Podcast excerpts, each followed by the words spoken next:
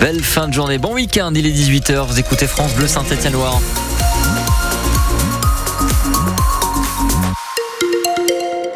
Météo pour ce soir, euh, il peut y avoir de la grisaille pour demain aussi, mais Météo France annonce même des chutes de neige à basse altitude, voire en pleine sur la Loire et la Haute-Loire pour euh, la nuit de samedi à dimanche et dimanche matin. On y revient de façon plus complète juste après le journal présenté par Louise Thomas. Bonsoir Louise. Bonsoir Olivier, bonsoir tout le monde. Une histoire de gros sous vient entacher le beau quart de finale de Coupe de France du Puy contre Rennes. Et sur le terrain de Geoffroy Guichard, c'était fair play hier soir entre les footballeurs Pono et leurs adversaires bretons, même quand le stade René l'a finalement emporté 3-1 face au Puy Foot.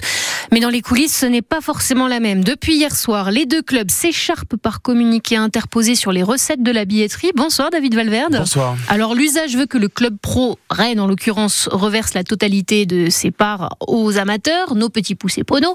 Mais là, en fait, le stade Rennais n'a pas suivi la tradition. Il a gardé une partie des recettes pour lui? Oui, c'est ça. Sur les 110 000 euros qui lui revenaient grâce à l'affluence fantastique au stade Geoffroy Guichard, le club breton en a laissé finalement la moitié au puits. L'autre moitié, elle a été conservée pour couvrir ses frais de déplacement. C'est ce qu'annonce ce qu'annonce ce soir un communiqué euh, du Stade Rennais. C'est assez euh, savoureux, hein, tout de même pour un club au budget de 100 millions d'euros. Faut savoir que les relations entre les deux clubs sont loin d'être euh, idylliques depuis le tirage au sort il y a trois semaines. Les Rennais en voulaient déjà au Puy-en-Velay de ne pas leur avoir confirmé que le match ne se jouerait pas en Bretagne, mais à Saint-Etienne, alors que la fédération avait elle été déjà mise au courant. Et puis détail qui n'en est pas un dans le milieu du foot. Rennes souhaitait hier soir que la pelouse soit arrosée pour accélérer le rythme du jeu. Demande refusée par le staff Pono. À ça s'ajoutent des tensions apparemment euh, plus fortes que d'habitude selon des stadiers entre les deux bandes touches. C'est ce qu'on nous a dit. Selon les informations de France Bleu, ce sont des éléments qui n'ont fait sans doute que conforter les Bretons dans leur idée de ne pas céder l'intégralité de la recette. Leur décision avait même été prise avant le coup d'envoi. Une bisbille un peu mesquine hein, qu'on vous explique en détail sur francebleu.fr sur laquelle on reviendra dans 100% synthé. Je parle sous le contrôle d'Olivier Rocher qui reçoit Stéphane Dieff, le coach du Puy Foot dans l'émission Sport de ce soir à la fin du journal. On va aussi parler du déplacement de l'ASS au Paris FC demain pour la 27e journée de Ligue 2. Deux ministres doivent abréger leur passage au salon de l'agriculture. Marc Fesneau en charge de l'agriculture justement et Christophe Béchu, son homologue à la transition écologique, ont reçu des œufs et des sifflets lancés par les agriculteurs en colère.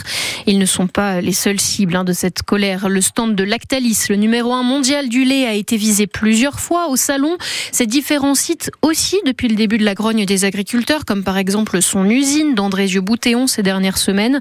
Alors aujourd'hui, le géant laitier trouve un nouvel accord avec ses producteurs à qui il achètera désormais le lait 425 euros les 1000 litres.